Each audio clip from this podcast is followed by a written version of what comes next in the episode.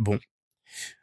Euh, bah, ça fait un mois que j'ai pas enregistré d'épisode. Est-ce que c'est grave? Non. Mais en tout cas, c'est l'épisode 5 de Voilà, voilà, voilà. Euh, je me suis dit que euh, j'allais me laisser le temps, euh, mais je l'ai déjà dit dans plusieurs épisodes avant d'enregistrer des épisodes, de savoir ce que j'avais envie de parler. Et là, j'ai accumulé plein de petites choses pendant pendant ce mois, euh, ce mois et cette semaine d'ailleurs, puisque c'était le 9 novembre euh, le dernier épisode, et là on est à l'heure où j'enregistre le 15 décembre. Et donc ouais, j'ai accumulé quelques petites choses et tout euh, pendant pendant des épisodes et surtout euh, pendant pendant pendant ce mois et, je me disais ah il faut absolument que je parle de ça parce que ça me tient à cœur. En fait, j'ai accumulé assez de trucs dont j'avais vraiment envie de parler sans vraiment savoir comment le faire et sans savoir si c'est pas si c'était pas trop impudique. Mais bon, bref, on va venir, on, va y venir petit à petit. Euh, mais j'espère que vous ça va. Euh, c'est important quand même de poser la question à chaque fois de comment vous allez vous en ce mois de décembre. Euh, je sais que vous pouvez pas répondre, euh, mais euh, voilà, c'est pour moi c'est important de, de, poser la question quand même. C'est toujours cool. Et euh, bah, si ça va pas, bah, n'hésitez pas à me contacter si vous avez envie de parler de quelque chose. Je pense que toujours bien aussi d'avoir une oreille. Voilà. Commencer comme ça, c'est important. Euh, donc du coup, ouais, je vais je vais parler de de, de deux ou trois choses euh, au fur et à mesure de l'épisode et tout, euh, et c'est souvent lié à des à choses que j'ai vues dernièrement euh, bon, il y a deux, il y a deux sujets dont je vais vous parler euh, qui sont liés à des œuvres que j'ai vues dernièrement. Euh, une liée au film Suprême euh, sur le groupe euh, Suprême MTM qui est sorti bah, fin du mois dernier, fin du mois de novembre, si je dis pas de conneries. que j'ai enfin vu et qui m'a vraiment plu et voilà j'ai envie de parler un petit peu du film et aussi de choses plus personnelles qui sont liées au film et sur Twitter aussi j'ai parlé de quelque chose de précis par rapport au dernier film d'animation Disney, euh, alors Encanto, je crois que ça s'appelle, euh, la euh, la, euh, la famille Madrigal ou un truc comme ça. Enfin bref, film d'animation et tout aussi sorti le mois dernier et euh, quelque chose qui m'avait vraiment, marqué. Mais bon, pour ceux qui me suivent sur Twitter, savent de quoi je vais parler. Bref, on va et euh, je vais vous parler aussi d'une autre d'une autre petite fiction, mais qui va m'amener à parler d'autres choses. Bref, voilà, vous avez un peu le plan de l'épisode euh, et des choses dont j'avais envie de vous parler. Euh, je fais pas de transition, on va parler tout de suite de, de Suprême. Donc, euh, le film Suprême, putain, j'aurais dû regarder par qui il était réalisé, ce film. Et j'ai mon téléphone à côté de moi, je vais regarder directement. Qui a réalisé le film Suprême sans faire de coupe en même temps. Donc, tac, tac, tac, on n'est pas du tout professionnel quand on fait ça comme ça. Euh, hop, hop, hop, hop, hop. Euh, le film suprême qui est très bien, je vous l'ai dit. Ah super, les pubs sur l'application Allociné. Je vous montre mon téléphone sur le téléphone, euh, mon téléphone au micro. Voilà pour vous dire en votre compte. Eh regarde, il y a de la pub alors que c'est pas une caméra. Euh, alors suprême a été réalisé. Pour ceux qui le savent déjà, ça doit être super relou. Audrey euh, Estrugo. Euh, voilà, qui a réalisé ce film. Et attendez, je voulais juste regarder un truc. Je sais qu'elle a réalisé un autre film euh, musical qui est euh, ah, c'est un film avec Benjamin Sixou et Leila Bekti. Euh, pop, pop, pop, pop, pop. C'est horrible hein, ce début d'épisode où euh, je vous fais patienter. Euh, elle est où la filmographie de Audrey Estrugo? Sa filmographie, filmographie, filmographie. Bon, le site de... Ah, voilà, filmographie. Euh, elle a fait Héroïne, elle a fait La Tolarde, et Toi, moi et les autres. Voilà, moi j'avais Je t'aime, moi non plus, je sais pas pourquoi. Toi, moi, les autres, un, une comédie musicale qui était sortie en 2011. Ça, ça fait déjà 10 ans, alors que j'ai l'impression que ça faisait beaucoup plus. Bref, euh, donc ouais, réalisé par euh, Audrey sur la naissance du groupe NTM euh, dans, euh, dans dans la France de 1989. Donc le film est assez bien construit parce que euh, pour ceux qui l'ont pas vu, hein, je fais un petit topo. Le film va parler des euh, trois ou quatre premières années du, de la formation du groupe NTM et comment ils se sont installés, donc de leur première, de la, de la création du groupe musical jusqu'au premier Zénith, euh, trois ou quatre ans plus tard. Je crois c'est ça. Euh, je crois que c'est entre 88 et 92 que ça se passe, ou 89, 92, ou un truc comme ça. Bref. et moi qui avais vu donc le film Straight Outta Compton, quand le film était sorti, en fait, bah, ça a déclenché l'idée qu'on pouvait faire un film euh, euh, Straight Outta Compton, c'est la création du groupe américain de rap Public Enemy. Euh, avec euh, Dre, euh, j'ai oublié le nom des autres des autres rappeurs qui avaient dedans. Bref, la création du groupe et voilà, le film avait fait un carton aux États-Unis et bah comme le film avait fait un carton aux, États-Unis, ça ça a donné une légitimité sur le fait qu'on pouvait faire des biopics sur la culture hip-hop et sur le rap en général. et donc du coup, ça a été, je pense, beaucoup plus facile de pouvoir faire un film suprême, euh, enfin le film suprême sur le groupe NTM.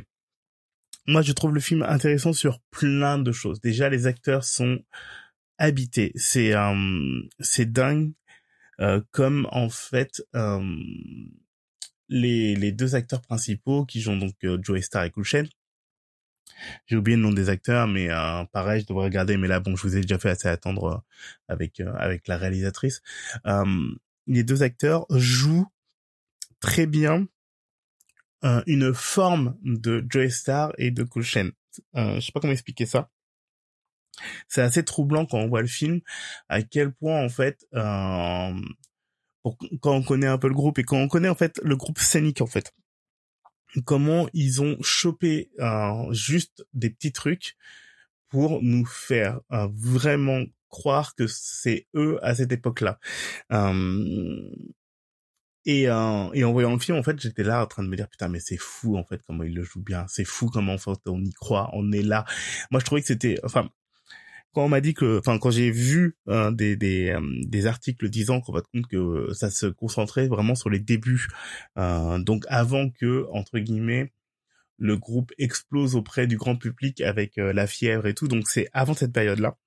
Mais euh, je connaissais un petit peu NTM aussi à l'époque et en fait les premières années de NTM sont vraiment du rap très très très à l'ancienne. Et donc je me disais putain ça doit être assez particulier pour des euh, jeunes qui vivent maintenant dans une musique euh, dans une époque où la culture rap et le, la musique rap est devenue entre guillemets la nouvelle pop. C'est ce qu'on n'arrête pas de dire et tout. Et que il y a plein de styles de rap différents mais le rap est beaucoup plus euh, a une autre une autre forme aujourd'hui en fait. La technique euh, de, de rap à l'époque n'est pas du tout celle d'aujourd'hui. Je me disais, oh putain, ça va être un peu compliqué en fait de rapper comme à l'époque pour des jeunes qui n'ont pas connu cette époque-là. Et surtout comment ça allait donner euh, au cinéma en fait de, de de, de montrer ce, ce ce début du rap français. Et et je trouve que les acteurs déjà le, le font merveilleusement bien, mais surtout voilà, c'est dans les mimiques, dans les dans la façon de de d'être en fait vraiment que j'ai trouvé ça très très fort. Et euh, et en fait, plus je regardais le film et plus je me disais putain, c'est là en fait dans dans dans cette manière de de, de faire ce film que euh, que euh, Bohemian Rhapsody s'était raté. Alors j'ai beaucoup beaucoup, beaucoup, beaucoup parlé de Bohemian Rhapsody en mal euh, pendant, depuis, euh, depuis sa sortie en fait. Et euh, je le mettais toujours en opposition avec le film Rocketman. Alors je sais pas si j'en ai parlé d'ailleurs dans, dans un des épisodes de Voilà, voilà, voilà. Mais pour moi, Bohemian Rhapsody est vraiment le mauvais biopic parce que Rami Malek aussi euh, bon soit-il euh, dans, dans, dans la série euh, Mr Robot je trouve que Rami Malek est Mr Robot et j'adore Rami Malek dans ce dans, dans cette œuvre là mais par contre je l'ai vu dans d'autres choses et dont et, d'ailleurs le dernier le dernier James Bond j'ai trouvé ça horrible parce que il, il joue pas, il sert à rien en fait dans le dernier James Bond, euh, mais au même titre que Christopher Watts ne servait à rien dans Spectre, enfin voilà quoi, bref. Euh, je fais beaucoup de name dropping. Euh, mais euh, mais Rami Malek dans Bohemian Rhapsody, en fait compte, il sert pas à grand chose. En fait, Bohemian Rhapsody, et je pense que il y a plein de gens qui ont vu le film qui disent non mais la musique est trop cool machin comme ça en fait Bohemian Rhapsody marche uniquement parce que c'est les chansons de Queen euh, je dis pas que Rami Malek est un mauvais acteur euh, dans ce film. Il, il, se débrouille, il ne fait pas honte à Freddie Mercury, mais en fait, à aucun moment, je n'ai vu Freddie Mercury. À aucun moment, j'ai j'ai juste vu Rami Malek être Rami Malek, faire semblant d'être Freddie Mercury, mais euh, mais j'y ai pas cru. J'y ai pas cru. Et en fait, en fait, ce qui est ultra problématique pour moi dans Bohemian Rhapsody, c'est Rami Malek ne chante pas. Rami Malek ne fait que du playback sur les chansons de Queen. Donc en fait, euh, il essaye de jouer Freddie Mercury dans les moments parlés, dans les moments de de vie euh, de, du personnage. Et surtout alors après on peut aussi parler de tout ce qui manque dans le film Bohemian Rhapsody de tout ce qui est tout ce qui est raccourci de manière un peu trop bizarre dans, dans le film parce que un biopic ne peut pas être la réalité euh, on est bien d'accord et tout mais il y a vraiment des coupes et des choix artistiques qui sont euh, problématiques pour moi dans dans Bohemian Rhapsody. Euh, et euh, voilà, donc du coup, Rami Malek avait reçu un Oscar pour euh, Bohemian Rhapsody, mais en fait, c'était un Oscar juste histoire de dire, en fait, t'as joué dans le film avec les musiques de Queen, en fait. Il a pas joué Freddie Mercury, enfin, c'est pas une performance d'acteur de ouf, on peut pas dire que Rami Malek méritait son Oscar. Je suis désolé de le dire euh, comme ça, mais il faut être un peu honnête. Euh, contrairement à euh, Rocketman, qui est donc un biopic sur la film, sur la vie de Elton John, et et dans Rocketman, en fait, euh, je ne sais plus comment s'appelle cet acteur. Putain, merde. Ah, ça va me revenir.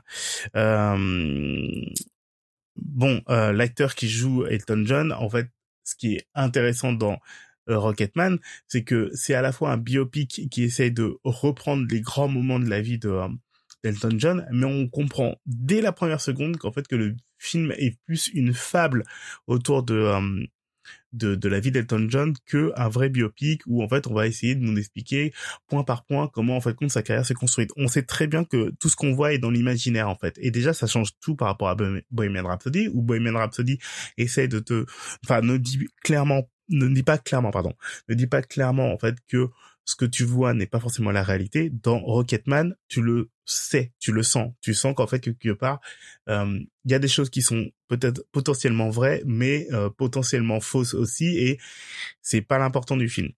Et surtout, ben, le, euh, Aaron Taylor, non, je sais plus comment il s'appelle. Putain, je vais chercher le nom. Oh là là, je, suis vraiment désolé. Euh, mais là, c'est important pour Bohemian Rhapsody. Euh, et en plus, je sais euh, que, que l'acteur, je l'aime beaucoup et que beaucoup de personnes de mon entourage l'aiment aussi beaucoup, mais pour d'autres raisons. Euh, Rocketman, je suis toujours sur l'application Allociné. Rocketman, réalisé par Dexter Fletcher, ça le savais, et l'acteur principal s'appelle Taron Egerton et pas Aaron machin, puisque bref. Euh, Taron Egerton euh, qui donc joue le rôle de, de Delton John, mais d'ailleurs déjà il chante. Il a été coaché par euh, par bah, le coach vocal, ça doit être quelqu'un qui travaille avec Elton John et tout. Et en fait ils n'ont pas cherché entre guillemets à créer une copie parfaite d'Elton John, c'est juste il a repris les intentions, un peu les côtés un peu fantasques et tout, mais en fait toute l'histoire du film et c'est d'ailleurs ce que Elton John dit c'est que enfin parce qu'il a participé un peu à la production du film euh, dit en fait l'idée c'était pas de d'essayer d'avoir une copie de moi mais euh, qu'il soit à l'aise avec le film avec le personnage qu'il était. Bref.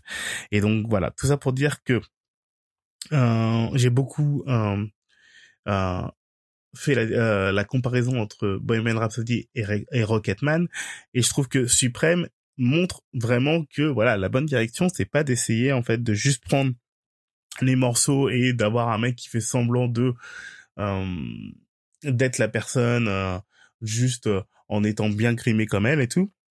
Non en fait là vraiment il y a vraiment un truc dans Suprême où les acteurs on s'en fout de savoir si ils ont exactement la même tête ou la même dégaine ou un truc comme ça. C'est juste qu'ils ont trouvé exactement les mimiques la voix pour la jouer, euh, les jouer comme si c'était eux. Et donc, ce qui est intéressant, c'est que donc il y a quelques passages chantés euh, dans dans le film, quelques morceaux qui sont joués, et euh, et du coup, les les les acteurs chantent eux-mêmes. Et en fait, moi, j'étais là en fait à la sortie du film de dire ah putain, c'est la musique est est intéressante et tout. Alors, le film en lui-même.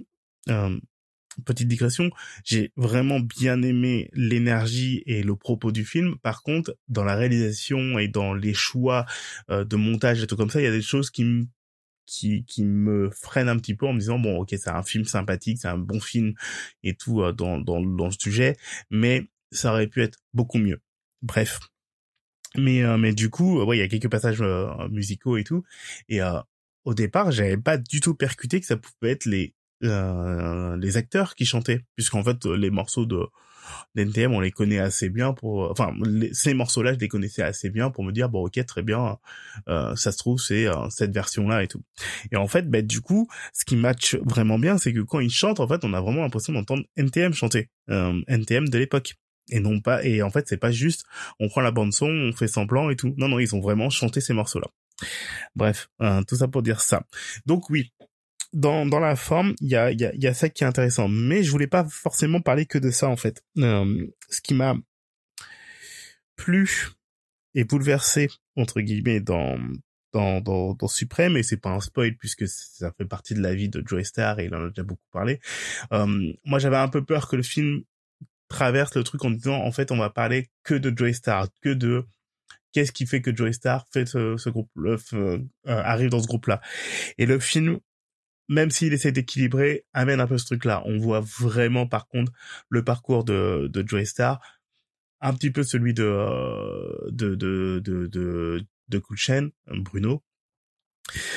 Euh, mais en fait, voilà, il y a, y a un micro déséquilibre qui se fait, mais qui est intéressant parce que euh, on te montre vraiment dans le film que euh, ce qu'on sait déjà du groupe, c'est en fait c'est deux mecs qui qui font un groupe, mais qui n'est pas un groupe genre en fait on est à la vie à la mort et on se voit tous les soirs et en fait on on y va quoi. C'est pas c'est pas deux frères c'est c'est pas non plus deux ennemis c'est vraiment des mecs qui ont deux personnalités différentes deux façons de voir le monde différentes et donc du coup leur vie se retrouve vraiment dans un studio une fois de temps en temps où en fait d'ailleurs en plus euh, Joey Star est toujours en retard et en fait ils enregistrent leurs morceaux un petit peu séparément mais par contre sur scène ils donnent chacun leur énergie euh, pour ce groupe. Le film le montre bien. Mais bon, donc du coup dans le film, ce qui est, ce qui est problématique avec des gros guillemets, c'est qu'en fait on suit vraiment par contre plus la trajectoire de de Joey Star. Et, euh, et ce qui est très très bien montré dans le film et dont Joey Star a, a déjà parlé à plusieurs reprises dans des bouquins et tout, c'est le rapport avec le père. Euh, le père de Joey Star, pour ceux qui ne connaissent pas le, personnage, enfin le, mec et, euh, un peu son histoire, euh, Joey Star a, a vécu avec un, père violent, euh, il n'a pas vécu avec sa mère, sa mère est partie, donc il a vécu toujours avec ce,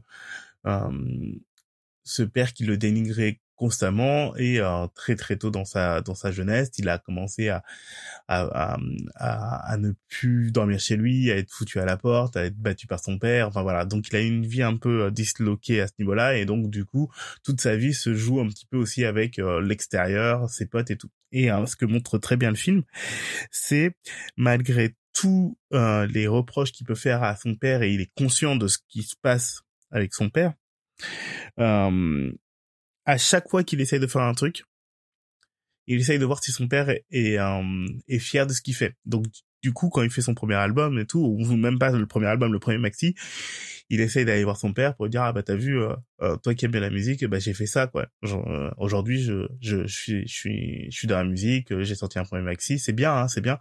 Et en fait son père son contrefou puisque bah il dit que la musique rap c'est pas c'est pas de la musique qu'en plus de toute façon son son fils est un bon à rien que qui lui fait honte qu'en plus parce que avant d'être un groupe de rap oui c'est important aussi de le dire pour ceux qui ne le savent pas NTM était surtout un groupe de, de graffeurs en fait. Euh, il, il, le nom NTM vient de, de, de, de leur euh, de leur groupe de, de graffeurs et que du coup ils, ils bombaient des trains, des, des murs, enfin voilà quoi. Et donc du coup euh, il disait, enfin son père lui dit à un moment, et tu, mais tu crois que tu me fais pas honte, t'as écrit un nique ta mère partout, enfin voilà quoi. Et en fait son père lui renvoie constamment le fait que il ne veut pas de lui. Et Joey Star en fait, bah, il y a un truc où toute cette violence son père lui renvoie fait qu'en fait compte que toutes les autres formes de violence, bah, ils s'en contrefou. Ça, c'est ce que montre le film, hein, mais, euh, mais il y a vraiment ce truc de, euh, comment dire, que en fait à un, moment on voit Joey Star qui va pour un concert quelque à un moment et enfin ils vont tourner et tout et en fait la veille il s'est fait défoncer par les flics hein. on voit pas les flics qui le tabassent mais on le voit juste en sang en disant ah bah ouais j'ai été au poste hier soir ah, les flics ils m'ont ils m'ont encore tabassé. Ah là là putain machin il était enfin le le mec un des flics qui doit connaître il dit ah putain il t'a beaucoup plus fort que d'habitude et tout mais il le dit avec humour. Enfin avec légèreté pas avec humour mais vraiment plutôt genre ah, c'est c'est rien quoi. Et en fait ce que ce qu'on comprend à travers ça c'est qu'en fait les coups que peuvent le porter les mecs, euh, mais même toutes les bastons qu'il y a autour des concerts de, de, de, d'NTM au début, parce que c'est pas toujours facile au début, euh, dès, qu'ils vont jouer dans une autre dans une autre ville, en fait, bah c'est des mecs qui sont mal reçus parce qu'ils disent bah voilà, nous on est Saint-Denis et tout, et quand ils vont dans une autre banlieue, en fait, les autres banlieues ils font mais euh, t'es qui toi quoi? Donc en fait, ça se finit toujours en baston et tout, et en fait tu comprends à travers ça que euh, Joey Star en fait il en a, enfin ça lui fait rien en fait. Se battre, se battre c'est juste sa façon de vivre et tout comme ça, et le film le montre bien. Et et pourquoi je parle de ça, c'est que le film, euh, j'ai trouvé très intéressant, et là je vais parler de moi, euh, euh, je le trouve très intéressant sur, sur le fait que, sur quelques détails, en fait, très intéressant, je vais, je vais, arrêter, de dire très intéressant, mais sur quelques détails, on te montre ce père entier. Au début du film, Joey Star va à l'anniversaire de son père sans être invité. Euh, son père fait une soirée euh, dans une euh, salle municipale, un truc comme ça et tout, avec toute la famille entière et tout. Et et, et son père passe des disques, voilà et tout. Et Joey Star arrive et bon, il commence à danser. À un moment, son père coupe la musique en disant mais pourquoi t'es là? Enfin, je t'ai pas invité. ça a pas de sens. Puis il lui parle en créole il commence à lui parler en créole et tout. Enfin non, il il lui parle même pas. Il parle un petit peu à l'assistance en, en disant ah ben je vais vous parler de mon fils entre guillemets, mais en le regardant lui en fait, en regardant son fils. Euh, il lui parle en créole et en fait Joey Star il rumine, il rumine il fait putain mais tu sais très bien que je parle pas créole et en fait il y a toute cette violence de euh, ce père qui lui a pas parlé, lui a pas appris à parler créole, euh, qui parle de lui euh, à la troisième personne ou un truc comme ça, mais en plus dans une langue qui, qui sait pertinemment que son fils ne comprend pas et tout, donc il y a tout ce qui joue à ce, à ce moment-là. Et, euh, et, et, et, même en fait dans la maison euh, du, du père et tout, il y a beaucoup de tweets que j'avais vu sur, sur ce truc-là en fait, euh, des familles antillaises enfin c'est ce tweet là que j'ai vu où en fait où on comprend que la musique est importante euh, que t'as cette chaîne IFI particulière euh, avec ce vinyle et tout et qu'en fait la, la, la chaîne IFI est peut-être plus importante que tout ce qu'il y a de d'autres dans la maison et même des enfants et tout, euh, le père a vraiment un truc avec cette chaîne IFI et en fait quand Joey Star retourne un moment chez lui en passant par la fenêtre parce que son père ne l'accueille pas, la chaîne est sous clé. En fait, il y a un cadenas autour de euh, autour du meuble de la chaîne. Il y a des cadenas partout et c'est pas forcément sur le fait que son fils puisse lui voler. Je pense que c'est vraiment pour lui montrer à quel point en fait euh, cette chose-là est plus importante que lui en fait. Et, euh, et ça, en fait, voilà, j'ai vraiment compris euh, ça dans le film. Alors je pense que euh, qu'on soit anti ou pas anti, en fait, on peut comprendre un petit peu ce rapport au père et tout, mais moi je pense que ça m'a vraiment plus fait écho par rapport à ma propre situation, voilà. Donc bref, euh, avec mon propre père qui ne m'a pas battu, hein, mais il y a un truc ou de de de ce truc-là et, et surtout ce qui ce qui est ce qui me semble important dans le film et que j'ai vraiment qui a vraiment résonné en moi c'est ce besoin entre guillemets de reconnaissance de quelqu'un. Euh, t'as l'impression dans le film alors peut-être que c'est vrai pas vrai j'ai pas lu les livres de, de Joe Star je ne sais pas ce qu'il en dit lui-même mais voilà comment moi j'ai interprété ce truc là c'est euh, euh, comment dire? Tout ce qu'il fait c'est pour montrer qu'il existe et peut-être avoir un écho chez l'autre. Là, ça se manifeste avec son père. Euh, et je me rends compte, euh, mais je l'ai déjà dit plusieurs fois, que euh, de mon côté, c'est le moment où on parle un petit peu de moi quand même après 23 minutes de, de, de film, que moi c'est un peu la même chose en fait. Il y a cette volonté de me dire quand je fais des podcasts, quand je fais d'autres projets, quand je fais de la photo, quand je poste un truc et tout, il y a toujours un truc de euh, j'ai besoin d'exister quelque part dans ma famille. Euh, sans non plus l'assumer complètement, euh, sans... Euh, alors je suis pas comme Joy Star à, aller voir des membres de ma famille en disant ah t'as vu j'ai fait, ce podcast ou un truc comme ça, mais je sais qu'intérieurement en fait je les mets là sur internet où ça ne bougera pas trop parce que je me dis eh peut-être que par hasard ils vont voir que j'existe. Et donc, il y a vraiment ce truc de euh, d'essayer d'exister par rapport à ma famille et aussi d'exister par rapport à mes amis. Et du coup, c'est la manière pour moi de, de, de vous parler d'un petit projet que j'avais commencé à écrire il y a quelques quelques années mais que j'ai pas fini parce que j'arrivais pas à trouver l'angle mais je trouve quand j'ai vu le film ça m'a fait penser à ça et je me suis dit ben, en fait c'est le meilleur moment pour en parler de ce podcast euh, j'avais fait euh, une fiction enfin j'avais écrit un début de fiction ou un synopsis plutôt synopsis de de, de, fiction qui s'appelait le meilleur de personne et, euh, et l'idée principale, c'était de se dire en fait euh, que euh, c'était l'histoire d'un mec ou d'une meuf, parce que toujours, euh, toujours dans mes dans mes projets, c'est toujours d'essayer d'être le moins genré possible, possible. Mais donc c'était l'histoire d'une personne plutôt, une personne qui qui se rendait compte qu'en fait que, enfin qui qui avait ce truc un peu de jalousie, de se dire que parfois il y a tes potes ou ta famille qui te dit ah ouais non mais t'es le meilleur dans ce truc là ou t'es le meilleur euh, ah t'es vraiment la meilleure personne t'es es le meilleur d'entre nous et tout comme ça. Et qui se rend compte au bout d'un moment que cette phrase là n'a pas de sens. Qu'en fait qu'on que que c'est pas toi le meilleur de tel ou tel truc et qu'en fait que quelquefois en fait c'est c'est c'est une formule pour les gens.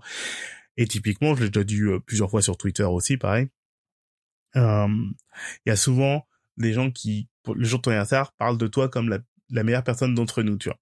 Et en fait, une fois, on va te dire, le dire à toi, et le lendemain, ça va être l'anniversaire de quelqu'un d'autre, et la même personne va dire, ah bah, aujourd'hui, c'est la personne, c'est l'anniversaire de la personne qui est la meilleure d'entre nous, tu vois. Alors que on te l'a dit à toi la veille. Et en fait, ce que j'ai essayé de faire avec, euh, donc, le meilleur de personne, ah, euh, bon, bah, tant pis. Il y a mon interphone qui a sonné, mais bon, j'attendais rien.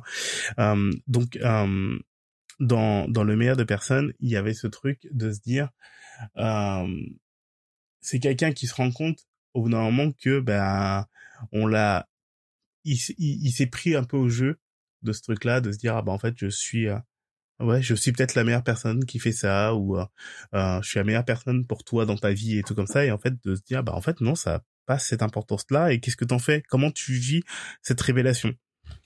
Et voilà j'arrivais pas à trouver l'angle je l'ai toujours pas trouvé et tout mais ça dit quand même quelque chose de moi de se dire qu'en fait que euh, quand tu cherches entre guillemets l'attention de quelqu'un d'autre et que quelqu'un te la donne sans faire exprès en te disant bah tiens en fait pour moi t'es t'es le euh, t'es le meilleur pour ces projets euh, pour lancer des projets mais qu'après on encense quelqu'un d'autre en fait il y a quand même ce truc de putain mais tu me prends ça sans te rendre compte tu me prends ce truc là de tu m'as donné cette confiance à un moment et tu me l'enlèves en fait là.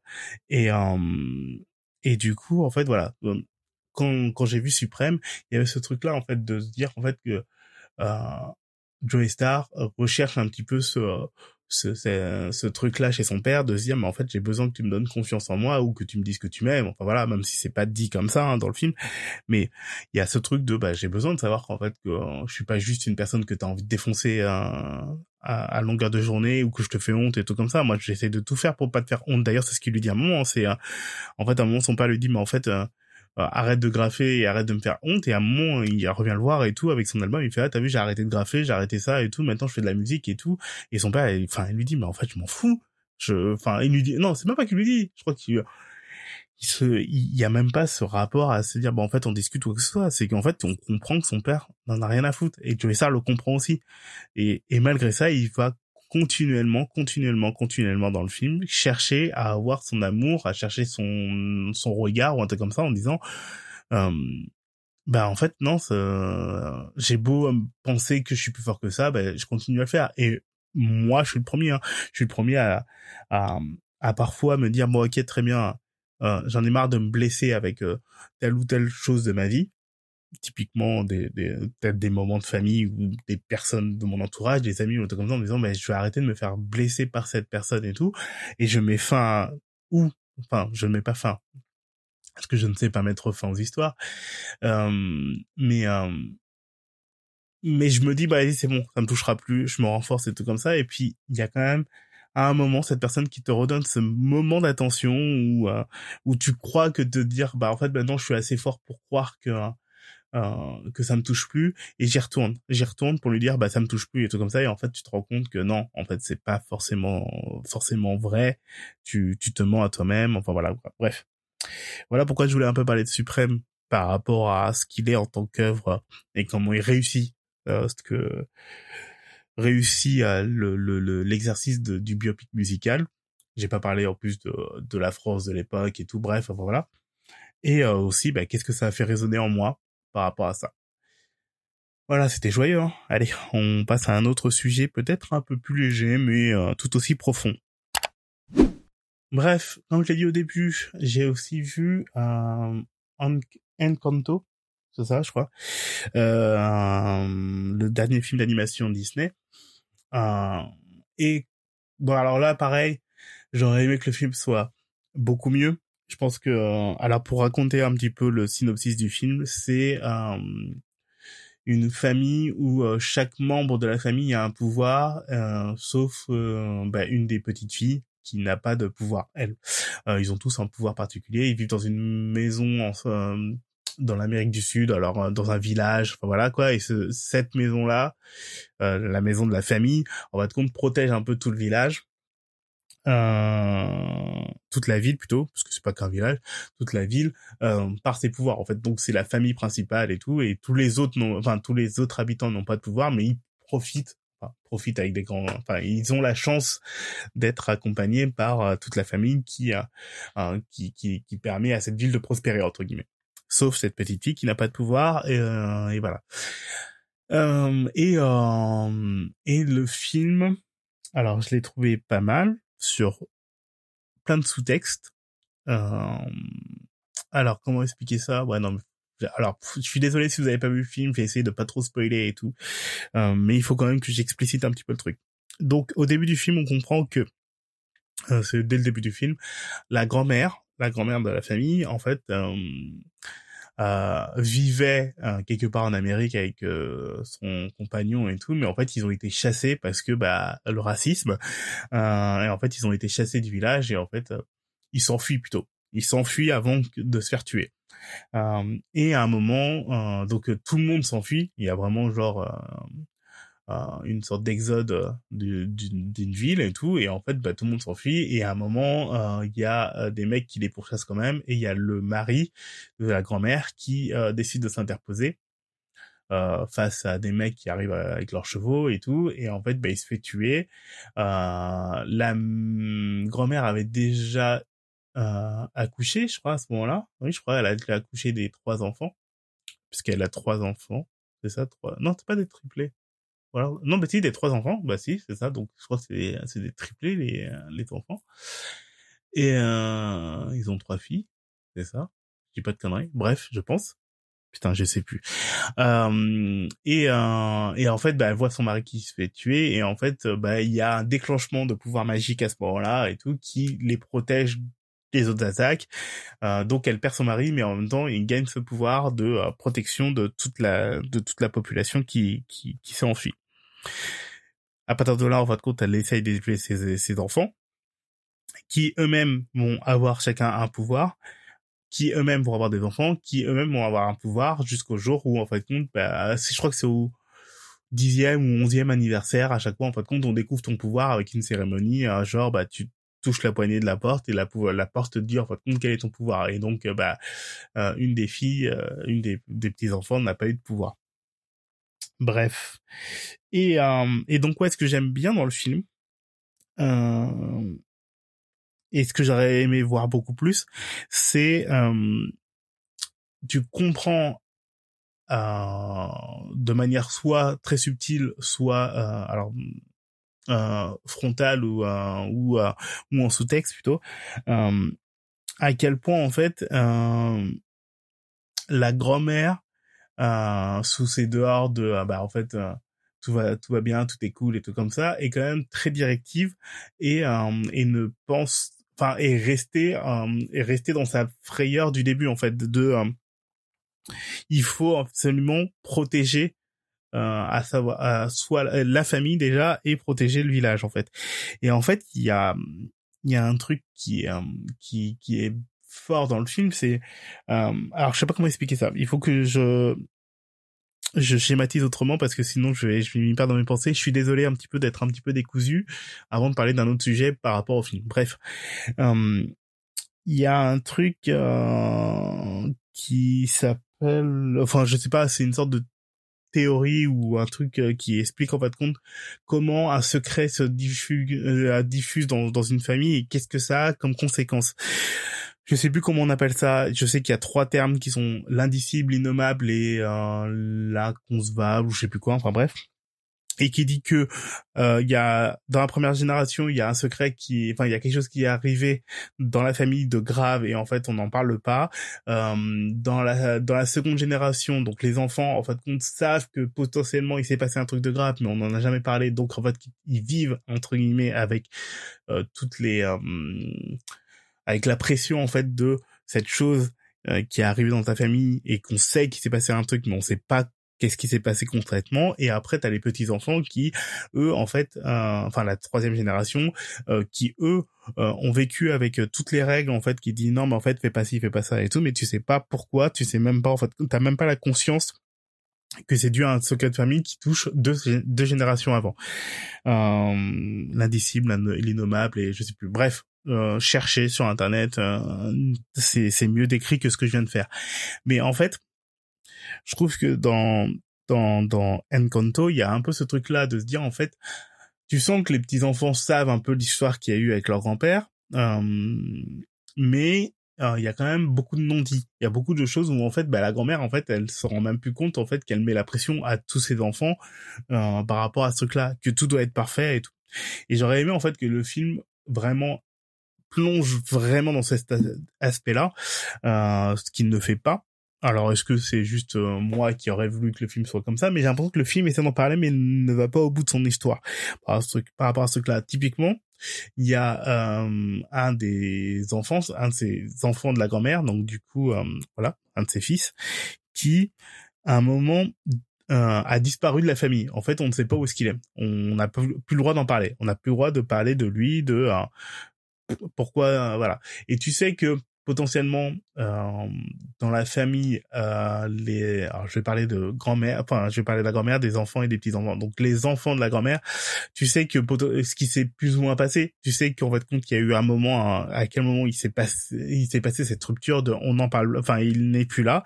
Mais par contre tu sais que les petits enfants n'ont pas connu leur grand-père euh, leur, leur euh, oncle plutôt. Les petits enfants n'ont pas connu leurs oncles leur oncle mais ils savent même pas de pourquoi comment qu'est-ce qui s'est passé et bref. Donc le film essaye de parler un petit peu de ça, mais il va pas jusqu'au bout de ce truc-là. Bref, et moi ce qui m'a manqué aussi dans ce film, c'est que c'est un film très unitaire. Ça se passe beaucoup trop dans la maison. En fait, on, on sait qu'il y a tout un village un petit peu autour, euh, qui a, on sait pas ce qu'il y a encore au-dessus du village, tu vois. Mais euh, mais du coup, il y a beaucoup de choses qui se passent uniquement dans la maison.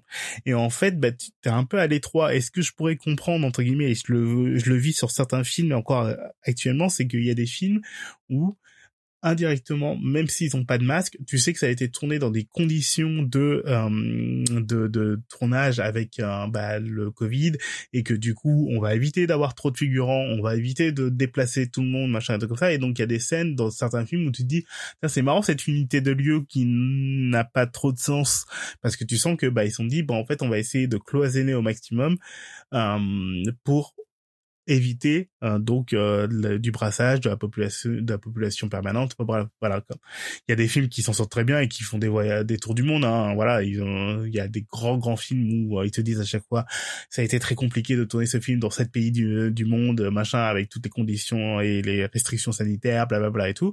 Mais il y a d'autres films où en fait tu sens que ce film s'est fait parce que c'était plus simple en plus actuellement de se dire bah en fait là on peut faire ce film qui se passe que dans une chambre d'hôtel entre deux acteurs voilà. Parce qu'en fait, on a que à tester ces deux acteurs et l'équipe de tournage, il n'y a pas de figurants, enfin bref.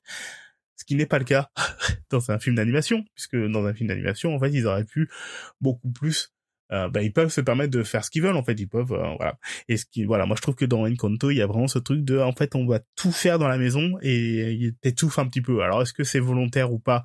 Parce que du coup c'est aussi peut-être une manière de montrer euh, de, de montrer comment comment en fait le personnage étouffe lui-même puisqu'il reste cloisonné dans la maison. C'est peut-être une volonté des, studios. J'adorerais que ça soit ça.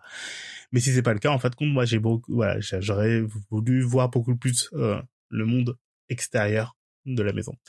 Bref, voilà, je vous ai un petit peu parlé de, de ce truc-là, mais ce qui m'a vraiment, vraiment, vraiment, vraiment percuté quand j'ai vu le film, c'est que donc c'est des familles sud-américaines.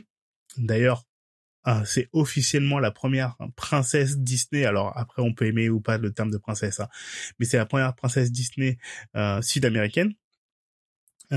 et et du coup, il y a des personnages noirs dans le film ce qui n'est pas la première fois dans un film Disney, surtout pas dans un film d'animation et encore moins un film d'animation en 3D. Je crois qu'il y a déjà des personnages noirs dans les films euh, en 3D, mais euh, les deux personnages identifiables euh, vraiment de la famille et tout ont des cheveux euh, crépus, voilà, on va dire comme ça.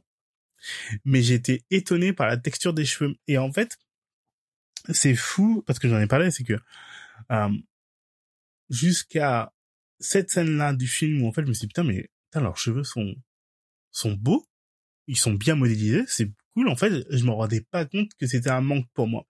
Je me disais pas ah là là, euh, euh, ça serait bien en fait de faire des films où en fait euh, les personnages noirs ont vraiment des cheveux qui ressemblent à des personnages noirs et tout. Je me rendais pas compte de ça. Peut-être que d'autres l'avaient fait avant moi et tant mieux entre guillemets, mais je me rendais pas compte du manque jusqu'au moment où je l'ai vu. Je me suis dit putain mais ouais, waouh, waouh, c'est fou en fait de se dire que euh, euh, en deux, il faut attendre 2021 pour voir un personnage avec des cheveux aussi bien modélisés. Et en plus, ça m'a, il y avait un truc un peu amer chez moi parce que quand je vois ça, au moment où je le vois, je peux pas m'empêcher de penser euh, au making of de Monstre et compagnie ou euh, de Pixar, donc du Pixar qui est donc qui appartient à Disney, mais à ce moment-là, Pixar et Disney, c'était deux entités différentes, alors que maintenant, même si ça reste deux entités différentes dans la boîte, euh, t'as quand même Pixar d'un côté et Disney euh, animation, blablabla de l'autre. Euh, il y a quand même beaucoup plus de passerelles entre guillemets dans les technologies et tout. Mais bon, bref, quand il parlait donc de Monstre et compagnie qui est sorti en 2000, euh, je sais pas combien là, euh, et qui a plus de dix ans aussi, pareil. Il y avait un truc de ah là là, jamais on a pu mettre autant de techniques pour l'animation juste des poils sur la fourrure, la fourrure de Sully. Sully qui est le personnage principal, le gros monstre bleu et tout, bref. Et euh, voilà, c'était une, euh, voilà, il, s'en vantait. Il disait, mais en fait, euh, on a galéré pour animer ce personnage-là avec autant de poils. Et c'est beau dans le film et tout, même si bon, maintenant ça vieillit, puisque du coup, quand tu vois d'autres films, quand ils ont fait la suite de Monstres et compagnie, ou, ou même la série, ou d'autres films entre-temps, bah, à chaque fois tu dis ah ouais putain ils te disent ouais en fait euh, tu vois ce qu'il y avait là euh, avant dans ce film là en fait bah, euh, le nombre de, de, de, de pixels qu'il y avait dans ce, dans ce personnage là en fin de compte ça représente juste un poil de de tel ou tel autre personnage. En fait, le film en lui-même, le Monstre et compagnie, euh, je, je schématise, hein, euh, tout la toute la puissance technique de Monstres et compagnie aujourd'hui finit euh, juste dans la représentation euh, de de de l'eau d'un d'un autre film Pixar en fait. Euh, c'est un peu pour pour donner notre pour donner une autre image et pour pour ceux qui, qui connaissent, c'est quand même un peu quand on te dit euh, toute la puissance technique que ça demandait de d'afficher la carte d'un de GTA 3 maintenant euh, tu peux faire 29 GTA 3 dans GTA 4 ou GTA 5 je sais pas si vous comprenez un petit peu l'idée mais c'est un peu ce que j'essaie d'expliquer. Et donc du coup quand je vois donc euh, Encanto il y a vraiment ce truc de se dire en fait euh, la ils sont pris la tête à faire euh, les poils de Sully en 2004, 5, 6, j'en sais rien, enfin bref. Et euh, malgré ça, en fait, compte, les cheveux des noirs n'étaient pas encore euh, des personnages noirs euh, n'étaient pas encore aussi bien représentés. Je dis pas, que, alors je ne parle pas de racisme que du genre ah ben non on veut pas le faire on veut pas montrer tout mais c'est juste à quel point en fait c'était pas une priorité c'était pas un truc qui était important à ce moment-là et et pareil, c'est que je l'ai, déjà expliqué hein, à plusieurs reprises, c'est symptomatique du fait que euh, typiquement si euh, l'équipe était beaucoup plus mixte, s'il y avait plus la possibilité d'avoir des euh, réalisateurs noirs, des femmes à tel ou à tel ou tel poste et tout comme ça, en fait compte, ces questions seraient arrivées beaucoup plus tôt. je prends un exemple assez souvent, c'est la détection euh, des visages, euh, par exemple sur le webcam, les trucs comme ça, comme c'est en majorité des personnes blanches qui travaillent dans la tech et tout, ben ils se font un algorithme qui dit ah bah en fait on va essayer de trouver de, une manière de détecter les, les visages et tout, et ok très bien ça marche très bien jusqu'au jour où en fait ils disent ah tiens c'est marrant ça marche pas avec les personnes noires. Ça ça marche pas aussi bien euh, parce qu'ils détectent moins les ombres et trucs comme ça. Et en fait tu te dis mais en fait c'est marrant parce que je sais pas si euh, si ça avait été fait que par une équipe de personnes de personnes noires, euh, ça aurait aussi bien marché chez les blancs et tout comme ça. Je pense pas forcément à ça, mais je dis juste que si une équipe était beaucoup plus euh, mixte, euh, beaucoup plus euh, ouais mixte, voilà, euh, des hommes, des femmes, des personnes trans, des personnes, voilà, parce qu'il y a aussi ce truc-là. Dernièrement, j'ai vu une application qui réservée aux femmes, ce qu'on appelle femmes de manière Enfin, alors attends, je vais être, euh, je vais essayer de de pas être euh, désobligeant dans ce que je vais dire par là, mais euh, l'application essaye de dire ah bah en fait les femmes entre guillemets en général selon eux en fait ont besoin d'une application où elles peuvent parler de manière saine et, tranquille sans que des hommes viennent les faire chier. Et et en fait pour avoir accès à l'application faut faire un scan de ton visage et des coups, en fin de compte, si t'es, enfin, il te dit, t'es une femme, tu peux rentrer, t'es pas une femme, tu peux pas rentrer. Et il y a des personnes trans qui vont dire, bah, qui, qui ont dit et qui, qui voilà, qui, qui l'ont mis sur, euh, sur la, sur les notes de l'application. L'application se fait un peu démonter à juste titre euh, sur le fait que bah ouais quand t'as pas euh, les standards entre guillemets qu'on imagine en plus des femmes et tout ce qui n'a pas de sens et tout bah en fait bah du coup euh, bah tu rentres pas sur une, une application. Donc en fait euh, une application qui est censée être réservée à telle ou telle personne en fait. Et du coup voilà. C'est pour dire à quel point en fait ça se base toujours sur des biais technologiques et que ces biais technologiques sont faits parce que bah euh, il y a des mecs euh, cis blancs machin et tout qui se sont dit ah bah en fait euh, une femme c'est ça. Une femme elle est forcément comme ça. Et voilà. Et c'est même dans la représentation des personnages féminins dans les dans les dans les dans les films et dans les jeux. Il y a beaucoup de blagues aussi sur internet sur ce sujet là sur comment dans un dans un jeu vidéo typiquement je vais prendre voilà dans un jeu vidéo où en fait les personnages ont des armures. Euh, les armures des mecs ils les couvre de partout, il les rend ultra costauds, machin, un truc comme ça, et genre, oh là là, mon dieu, t'es un bonhomme, t'es, t'es un vrai guerrier et tout, voilà, t'es tout couvert de partout, tu risques rien, et que les, les costumes de femmes, même si c'est des guerrières ou choses comme ça, par contre, elles sont beaucoup plus sexualisées et en fait, on va leur enlever euh, une pièce d'armure au niveau du ventre parce qu'il faut qu'on voit leur nombril et que euh, elles vont pas avoir de cuissardes parce que euh, nanana, il faut qu'on voit leurs fesses et leurs jambes, tu vois.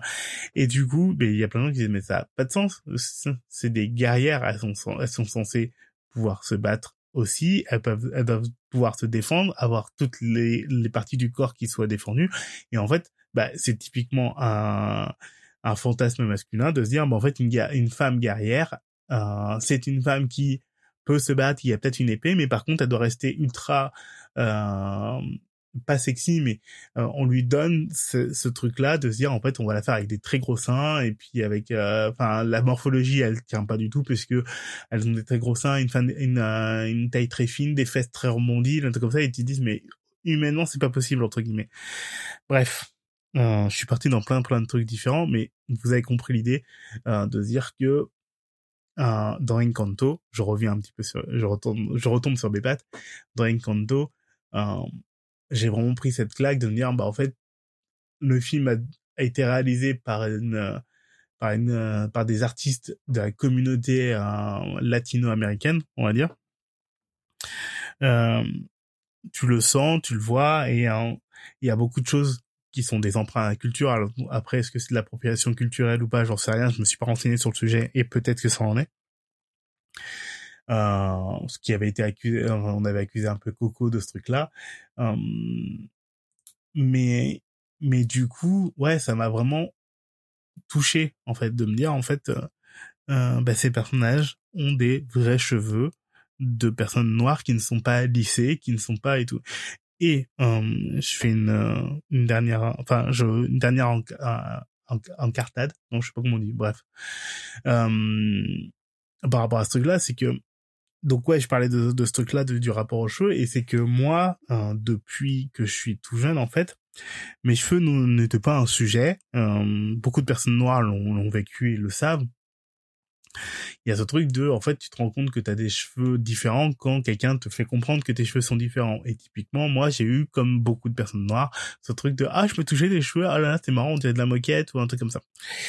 Et, euh,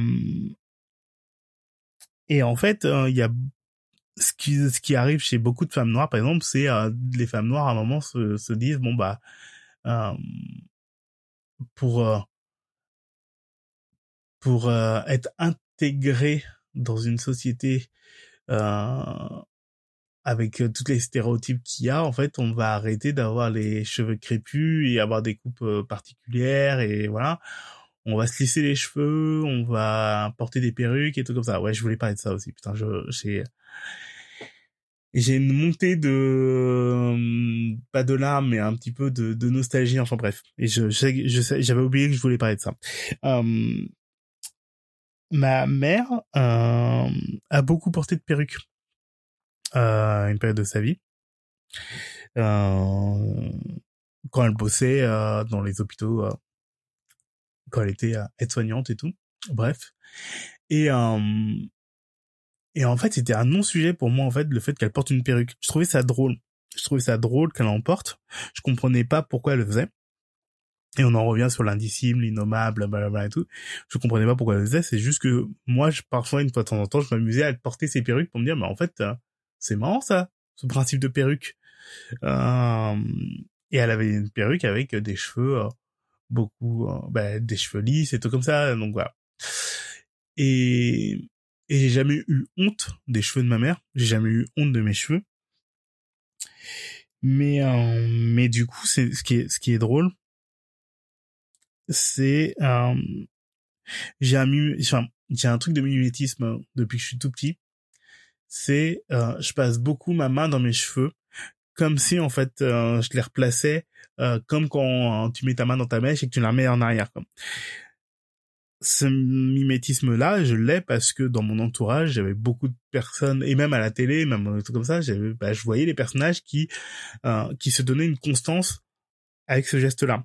Et, euh, et ben, je l'ai chopé sans m'en rendre compte. Et je sais que je le fais de moins en moins, et maintenant je sais aussi que quand je le fais, je sais qu'en fait compte que c'est pas un geste normal, mais je, je replace souvent mes cheveux comme si en fait euh, euh bah j'avais euh, des cheveux lisses et qu'il fallait replacer derrière alors que mes cheveux sont pas lisses du tout. Et euh,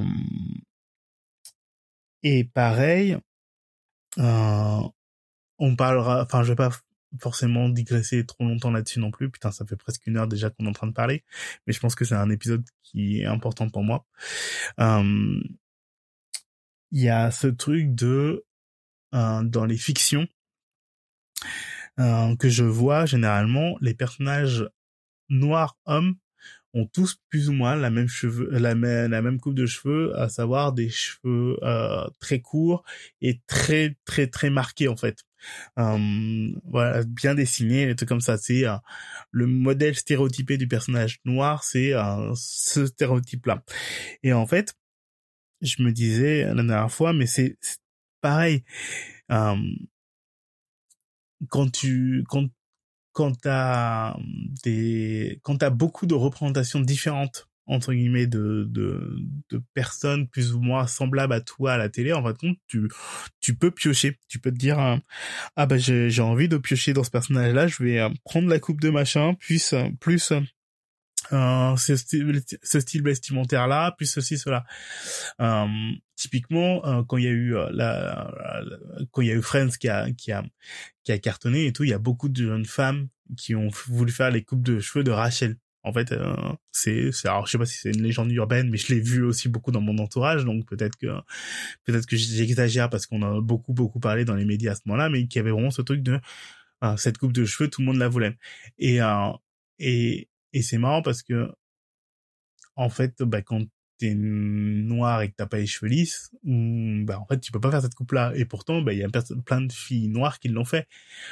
Euh, donc bref, mais quand t'es un mec, par contre, bah au niveau des coupes de cheveux que tu peux faire et tout, bah tu te retrouves très souvent à faire, t'as trois quatre modèles et pareil dans le style vestimentaire, c'est t'as t'as deux deux trucs, c'est soit en fait compte très très hip hop, très euh, très marqué hip hop, ou alors c'est t'as le personnage noir qui est habillé très classe avec un costume, des trucs comme ça. Euh, alors maintenant ça a peut-être un peu plus changé que euh, puisqu'en fait il y a beaucoup plus de représentativité dans les séries aujourd'hui et que c'est vraiment une volonté euh, de, de faire ça et tout mais mais c'était compliqué et donc du coup tu te retrouves très souvent à reproduire ce que tu vois à la télé et donc du coup euh, c'est pour ça qu'en fait que tu te retrouves avec des gens qui te demandent euh, dans ton boulot de euh, soit bah non bah les, les, coupes afro ah non pas trop et tout euh, ah bah les tresses non plus et tout parce qu'en fait ça véhicule telle ou telle image et qu'en fait bah c'est pas juste des cheveux pour des gens en fait. Tes cheveux deviennent euh, ce que tu es. Alors que euh, dans dans d'autres circonstances en fait on va rien dire si euh, t'as les cheveux courts ou t'as les cheveux longs et tout. Je parle de manière générale hein, je parle pas de quand tu travailles dans dans l'image et qu'on te demande d'avoir tout le monde a des cheveux longs, des cheveux courts. Et même ça, en fait, compte, je, pourrais redire, je pourrais redire des choses, mais il y a un truc qui se joue avec les cheveux des personnes non blanches qui est beaucoup plus euh, particulière et je trouve que voilà, quand j'ai vu Encanto, je vais arrêter sur ce sujet. Euh, il y a vraiment ce truc de ça m'a refaire, ça m'a replongé dans tout ça aussi. Juste de voir deux personnages noirs, donc un père et un fils avec des cheveux euh, que j'avais pas vu chez d'autres personnages jusqu'à présent, euh, bah, ça m'a rappelé ça. Et, euh, et je, je, je, termine très très très rapidement là-dessus et après je passe au dernier sujet. Je suis désolé que ce soit long. Euh, dans il y a la bande-annonce du nouveau film Spider-Man, le film d'animation donc euh, Into the Spider-Verse euh, qui vient de sortir. Donc là, je crois que c'est Across the Spider-Verse. Enfin bref, euh, le, le, la suite du, du film d'animation euh, Spider-Man avec un personnage noir, Miles, Miles, Morales qui joue donc le Spider-Man. Je, je vais, je vais, je vais devoir résumer pour ceux qui connaissent pas le personnage de Spider-Man, Spider-Man, enfin qui connaissent pas l'histoire de Spider-Man en temps normal. Le personnage de Spider-Man, donc super-héros Marvel et tout, donc c'est un, jeune homme qui s'appelle Peter Parker, un blanc. Je suis voilà, c'est important que je le dise. Euh, il est blanc et tout. Il est plus ou moins jeune selon euh, les périodes du manga, du, du comics, pardon et tout. Bref, euh, c'est le c'est le Spider-Man original, originel euh, depuis des années et tout. Il y a eu plein de nouvelles versions de ce personnage-là, mais c'est toujours été celui-là. Et il y a plus d'une dizaine d'années maintenant, il y a eu une, une autre version qui a été créé. Euh, alors, je sais plus dans quel univers et tout, mais donc c'est dans une dans une terre parallèle. Euh, c'est compliqué les comics. Euh, dans une terre parallèle, en fait, compte, Spider-Man existe, mais au lieu d'être euh, Peter Parker, c'est Miles Morales, qui est donc un, un personnage latino-afro-américain. Donc son père est noir, sa mère est latino. Euh, donc voilà. Donc ça c'est dans les comics depuis une dizaine d'années, il continue d'exister. C'est pas juste un truc qu'ils ont fait euh, trois épisodes et et on arrête et tout. Donc c'est un autre Spider-Man. Bref, et donc il y a eu un film d'animation qui est sorti il y a trois ans, trois ou quatre ans maintenant, qui s'appelle Into the Spider-Verse ou alors en français Spider-Man New Generation. Et donc c'est ce Spider-Man là et en fait il rencontre d'autres versions de Spider-Man dans dans d'autres univers parallèles. le Spider-Man euh, euh, d'une autre terre qui est un Spider-Man euh, qui s'appelle Peter Parker mais qui est une version un peu plus dépressive de ce personnage-là, puisqu'en fait compte, bah, il s'est fait quitter par Mary Jane, il s'est marié, euh, ils se sont mariés, ils se sont séparés et tout, et que depuis, depuis il se laisse un peu porter et tout. Bref, euh, t'as Spider-Gwen qui est donc euh, Gwen euh, Stacy, qui est euh, une version féminine de Spider-Man. Bref, je vous raconte pas tout le film, mais du coup, j'avais adoré le film Spider- Spider-Man Into the Spider-Verse parce que le film fonctionne vraiment très très bien. C'est une vraie déclaration d'amour aux comics, aux fans. Enfin voilà donc j'avais adoré et je trouve qu'au niveau animation c'était très très très très fort ce qu'ils avaient fait à ce moment-là euh, ça changeait des productions Disney Pixar et tout bref euh, et du coup là, il y a la deuxième bande-annonce qui était sortie. Généralement, je, vous le savez, je ne regarde pas les bandes-annonces, mais là, c'était beaucoup trop fort. C'était genre les 30 euh, premières secondes du film. Donc, je me disais, ouais, vas-y, j'ai quand même envie de savoir. Bref. Et ce qui est très bizarre, c'est que du coup, je vois la bande-annonce et tout, et je me dis, tiens, c'est marrant, les cheveux de Miles, j'ai l'impression qu'ils ont gagné en, en, en, pas en volume, mais il y avait quelque chose d'encore plus palpable dans les cheveux, et je me disais, bah, ça se trouve, dans le premier et tout, ils étaient pas comme ça. Alors, j'ai pas revu complètement le film, mais je me suis dit, tiens, j'ai juste revu euh, sur Internet vite fait pour voir si, en fait, il avait changé de coupe de cheveux et tout entre les deux films. Alors non, il a pas changé de coupe de cheveux, mais je pense qu'ils ont rajouté quelques petits détails pour qu'en fait on les remarque encore un peu plus. Et je sais pas si c'est après avoir vu Encanto je me suis dit ah bah tiens euh, non je sais même pas si je je sais pas si je sais je sais très bien que maintenant je fais attention. Euh, j'ai vu le film et je me suis dit ah tiens c'est marrant les cheveux de Miles ils ressemblent à ça. J'avais pas remarqué au départ parce que je pense que dans Spider voilà Into the Spider-Verse l'idée c'était pas de le marquer vraiment et c'était pas la prouesse à faire et tout dans le film. Et pareil je pense que dans Encanto c'était pas une prouesse c'était pas juste de dire ah vous avez vu nos personnages noirs ils ont cette coupe là euh, non non c'est euh, c'est juste que c'était mieux fait que d'habitude c'était beaucoup plus impactant que d'habitude.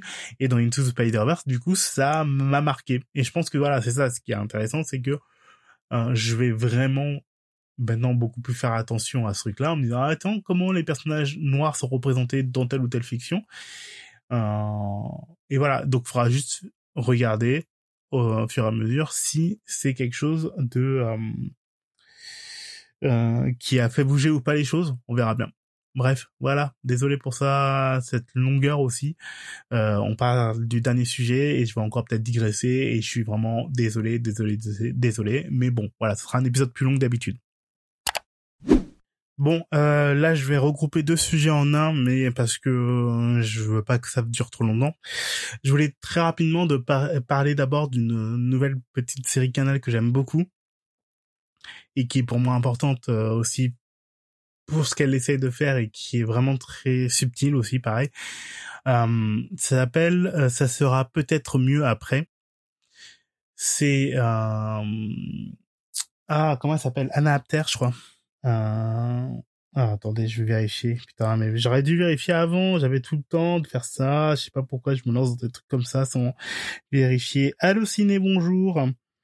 Est-ce qu'il va être dedans d'ailleurs? Je suis même pas sûr. Ça sera peut-être mieux. Non, bah non. Attends. On va regarder sur YouTube puisque c'est sur YouTube et je crois que c'est un Apter. Alors, tac, tac, tac. Ça sera peut-être mieux après. Tac, tac. C'est, c'est, c'est, c'est, c'est. Ah, si c'est, voilà, c'est ça. C'est Anna Apter. Anna Apter qui est donc une comédienne qui a fait un, une mini-série euh, Canal Plus aussi qui s'appelait Cher Journal et euh, chaque épisode c'était elle qui écrivait dans, dans son journal on voyait en voix enfin on entendait en voix off ce qu'elle avait écrit et en fait on voyait à l'écran un petit peu tout son spleen, son ennui, elle était comme ça. Euh, elle avait commencé à faire ça, donc de ce que j'ai cru comprendre, parce qu'elle est passée euh, dans l'émission de Kian qui s'appelle Un bon moment, le podcast. Et donc elle avait expliqué qu'elle avait commencé à faire ça un petit peu euh, sur Instagram pendant le confinement, je crois, et que du coup ça avait donné l'idée de faire une série, voilà, qui est produite par Kian Kojandi et ça a une importance pour ce que je vais dire après. Euh, et euh, et du coup donc euh, voilà c'était euh, chaque chaque épisode c'était une page de son journal et ça s'est terminé très rapidement. Je crois qu'il a, ça a même pas fait une enfin ça fait deux micro saisons. Mais l'idée c'était pas de faire non plus un truc qui durait quatre ans et tout. Donc ils ont fait ça et là elle revient avec un nouveau projet qui s'appelle ça sera peut-être mieux après. Euh, et qui est d'ailleurs euh, la dernière phrase qu'elle dit dans euh, Cher Journal. C'est lié et c'est pas anodin. Parce que du coup, euh, ça sera peut-être mieux après. Donc c'est disponible sur YouTube et tout, donc vous pouvez trouver des épisodes. Toute la force de ce truc-là, c'est c'est une série où en fait le concept est tout con. C'est euh, chaque euh, t'as des personnages qui sont à des époques futures différentes. et parfois dans le passé d'ailleurs aussi par rapport à 2020, enfin les années 2020 comme ils appellent ça, ou les années 20 d'ailleurs. Euh, et, euh, et du coup, c'est soit dans le futur, beaucoup, beaucoup, beaucoup dans le futur, ou très rarement dans le passé. Euh, c'est comme si en fait on avait fait des, des interviews euh, de ces de ces personnes-là. Donc le décor est toujours le même, c'est toujours le même fauteuil un peu futuriste, mais euh, vraiment c'est c'est c'est très subtil et c'est très bien fait parce qu'en fait du coup ça, ça c'est ce n'est pas marqué dans le décor et en fait on on comprend juste qu'il y a au début de chaque interview il y a juste l'année en question et en fait chaque épisode, c'est très décousu ce que je suis en train de dire. Chaque épisode parle d'un sujet en particulier, donc la culture, euh, la technologie, les voyages, euh, enfin voilà. Chaque épisode c'est une, une, un sujet et en fait euh, c'est comme si en fait on découvrait des passages de l'interview à plusieurs époques différentes et donc tous les personnages sont joués par Anna Apter mais euh, mais du coup on est en 2025 2035 en 2093 en 3242 enfin voilà. Et une fois de temps en temps on est en 1983 et tout comme ça. Et donc tous les personnages sont joués par Anna Apter et en fait à chaque fois ce qu'elle dit c'est ben euh, elle essaye de le personnage raconte un petit peu sa vie à son époque et surtout c'est toujours mis en parallèle avec plus ou moins ce qu'on nous on vit actuellement. Euh, on va te dire ah bah ouais tiens c'est marrant. Ah ouais non TikTok c'est une c'est une application de ringard c'est très vieux. Maintenant il y a que les adultes qui enfin il y a que les vieux qui utilisent TikTok. Sachant qu'effectivement bah ça ça ça se dit en 2065 par exemple tu vois. Et euh, et donc voilà de ce petit concept tout con euh, qui est vraiment voilà c'est très bien réalisé c'est très bien foutu. En plus voilà c'est vraiment un décor unique. Et dans Cher Journal c'était beaucoup de euh, situations soit chez elle euh, soit dans une voiture soit dehors à l'extérieur. Donc il y avait beaucoup beaucoup de scènes euh, différentes.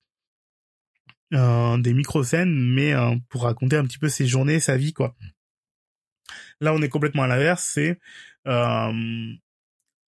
décor unique et en fait la seule chose qui va changer c'est le costume la tech enfin comment elle est habillée comment elle est, comment elle s'exprime euh, et comment elle est coiffée et euh, et la date la date avant juste avant. Donc euh, t'as vraiment hein, ce petit truc de la date à chaque fois hein, de ah, bah voilà là c'est la personne de 2095 qui parle après c'est la personne de, de 1172 qui parle enfin voilà.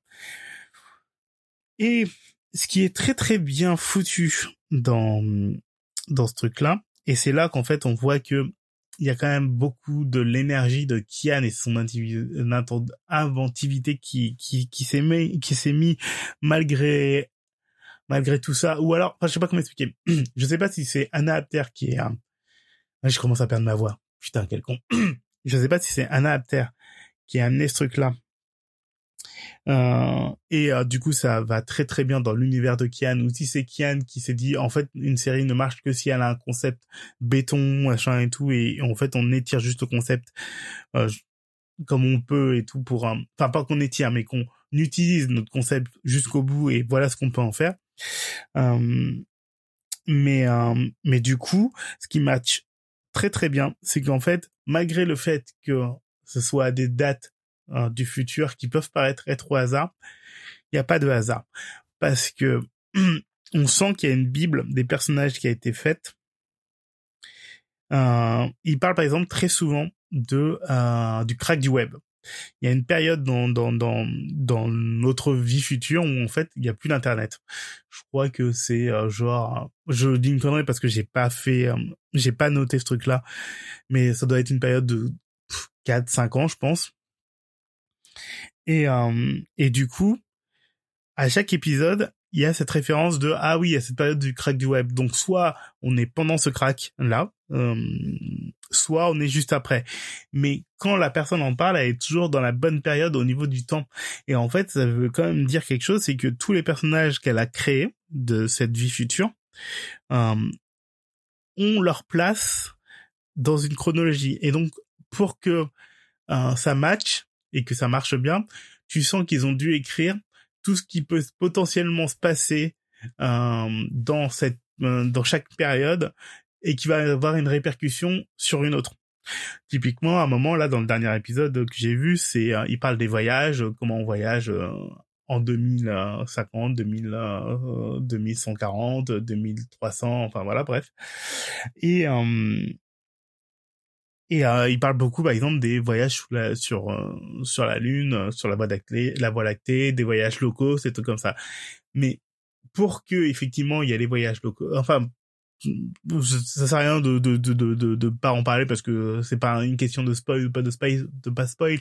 C'est qu'elle va dire par exemple ah non non moi ça sert plus à rien de partir dans l'espace euh, pour pour voyager. Euh, j'ai les moyens j'ai décidé de voyager en France quoi. Je reste sur terre hein, alors qu'il y a tous les autres qui partent euh, sur la lune quoi et du coup ça ça marche que parce que en fait plus tard dans l'interview, tu sais qu'en fait, il y a des voyages low cost pour aller sur la Lune. Et donc, tu comprends que cet exode qu'on a eu à un moment de, euh, des congés payés et que tout le monde est parti euh, en vacances sur la plage alors qu'avant bah en France c'était pas le cas et qu'il y avait que les plus riches qui pouvaient partir en vacances et qui profitaient, des plages maintenant tu as tout ce truc de en fait tout le monde se retrouve au même endroit tout le monde part euh, dans les pays de l'est parce que c'est les pays les moins chers avec les voyages low cost que tout le monde machin et tout que les Airbnb cartonnent dans tel ou tel endroit et cartonnent pas dans tel ou tel endroit. En fait tu comprends à l'échelle de notre période, donc jusqu'à 2021, quand tu fais un, quand tu jettes un coup d'œil dans le rétro de tout ce qui s'est passé ces 50 dernières années, tu te dis bah ok très bien, et donc du coup tu sens qu'ils ont écrit tout ce qui peut se passer dans le futur, euh, de aujourd'hui à l'an 3000 par exemple, je sais pas, euh, mais c'est très bien fait. Je pense que euh, si tu reprends toute la série et que tu notes les faits majeurs, il doit avoir un truc qui match vraiment très très bien. Et c'est c'est là que je me dis que c'est très intéressant parce que euh, bah, quand t'es un mec comme moi et qui qui fait ultra attention à ce genre de détails, ça ça a une importance. Pour une personne qui sont contre fous, tu regardes juste la série, tu dis ah c'est drôle parce qu'ils ont un regard sur ce qu'on vit aujourd'hui euh, qui est complètement décalé parce que ils t'inventent un truc qui peut se passer dans le futur. Donc voilà. Et euh, et voilà, moi ça ça me parle beaucoup parce que je suis je rappelle juste que je suis le genre de mec qui regarde le film donc 500 jours ensemble, qui est d'ailleurs en train de je me suis lancé dans ce truc là en train de le remonter dans une sorte de un sens chronologique. 500 jours ensemble pour ceux qui ne le connaissent pas. Euh, 500 jours ensemble, c'est une comédie romantique. Je parle très très vite. Euh, c'est une comédie romantique où en fait euh, on découvre la vie d'un mec et d'une meuf euh, qui ont été en couple pendant une période et qui ne le sont plus et tout, mais c'est juste euh, les 500 jours entre le premier jour il la rencontre jusqu'au 500e jour, je crois, si je dis pas de conneries peut-être. Je suis même pas sûr que, oui, sûrement qu'il y a 500 jours entre les deux. Euh, jusqu'au jour où il passe à autre chose. Enfin. Euh, et en fait, euh, le film est décousu parce qu'en fait, au lieu de passer de manière chronologique, où d'abord on passe au jour 1, puis après au jour 8, et puis après au jour 14, et ainsi de suite, euh, on va d'abord dès le début du film être au jour 32, puis après au jour 1, après on va passer au jour 144, et ainsi de suite. parce que en fait, l'histoire du film, c'est plutôt de montrer en fait compte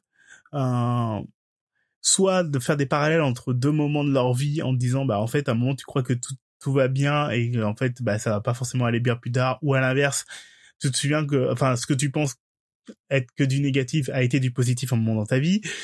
Et voilà il y a tout un jeu là-dessus. Et en fait moi j'adore ce film mais surtout donc le film t'explique à quelle période le film commence, à quel jour il a rencontré Summer. Et en fait, à un moment, il y a un problème de chronologie parce que il y a un jour qui correspond absolument pas au jour qui est annoncé. On te dit qu'on est jour 52, qui devrait être, euh, genre, je, je dis des conneries, mais qui devrait être le 8 mai. Et en fait, le film te dit qu'on est le 25 euh, juin, quoi. Et moi, c'est le genre de truc où je me dis bon, en fait, ça a pas d'importance en soi hein, parce que euh, bah c'est pas si grave que ça entre guillemets. Quand tu vois le film, en fait, si tu ne fais pas attention à ce détail, ça ne change absolument pas ta vie. Mais quand t'es un mec comme moi qui décortique le film et qui a envie de voir si tout tient, bah tu vois qu'en fait que non, ça n'est pas le cas. Et et tu te dis juste bah peut-être que le, le scénariste du film avait bien noté tout ce qui pouvait se passer et tout comme ça et tout, mais c'est à un moment, il y a une flemmardise de vérifier que ça collait. Euh, et en fait, au montage, au lieu de mettre le jour 68 à un moment, ils sont dit, euh, ils ont dû couper une scène. Ils sont dit bon, c'est pas grave. De toute façon, le compteur, euh, personne va faire gaffe et tout si le compteur est bon. Ils ont coupé une scène. Ils ont juste raccordé le 52 à là où ils devaient mettre le 52. Enfin bref. Et donc ça matche plus. Et je trouve ça dommage. Je, je trouve ça toujours dommage quand en fait un truc qui qui a été autant réfléchi euh, et dont ça a une importance pour quelqu'un de, euh, de, euh, de de tout faire dans le bon ordre et dans le bon sens, ben, est un peu gâché par un tout petit truc, une incohérence à un moment. Bref. Donc voilà, mais je reconnais quand même toute la masse de travail que ça demande et tout, et donc voilà pourquoi j'aime beaucoup. ça sera peut-être mieux après parce que malgré tout le côté très simpliste et, simple et minimal de, de, de la série. Je vous dis, ça reste un décor et une meuf qui joue les personnages. Euh, bah, il y a quand même un truc de fou parce que bah, ça a été écrit. Euh, c'est c'est merveilleusement bien écrit en fait. Tout, rien n'est laissé au hasard et je trouve que bah, la série n'est pas assez euh, mise en avant par rapport à ce truc-là. Je fais pas de transition. Il y a absolument pas de transition. Je suis vraiment désolé, mais il fallait que je parle de ça et que du coup ça fait déjà assez longtemps que je parle et tout. Mais euh, là, je suis dans une, euh, je me, je me, je suis en train de me lancer un défi. J'ai beaucoup trop d'applications sur mon téléphone. Euh, putain, ouais, vraiment, il y a aucune, aucune transition. Je suis désolé. Euh, donc, j'ai beaucoup trop d'applications. J'ai un iPhone, comme beaucoup de personnes, hein, mais ça marche aussi sur les Android. J'ai un, deux, trois, quatre pages d'applications et euh, dans ces quatre pages, j'ai aussi euh, des dossiers avec plusieurs autres applications. Et euh, alors peut-être que ça existe déjà, peut-être que peut-être que j'invente pas l'eau chaude et tout, mais je me suis lancé un défi et je me dis que ça peut être intéressant de partager parce que ça peut être aussi quelque chose de de de que vous pouvez faire aussi de votre côté. Euh, il y a de plus en plus de, choses sur nos téléphones qui nous disent ah bah en fait si tu veux euh, euh, être moins dépendant de ton téléphone euh, on peut te mettre des mécanismes pour pour être moins dessus pour que tu ne passes pas ta nuit genre tu te couches et tu passes trois heures sur ton téléphone à scroller scroller scroller scroller jusqu'à tomber de fatigue et après te réveiller et reprendre ton téléphone tout de suite.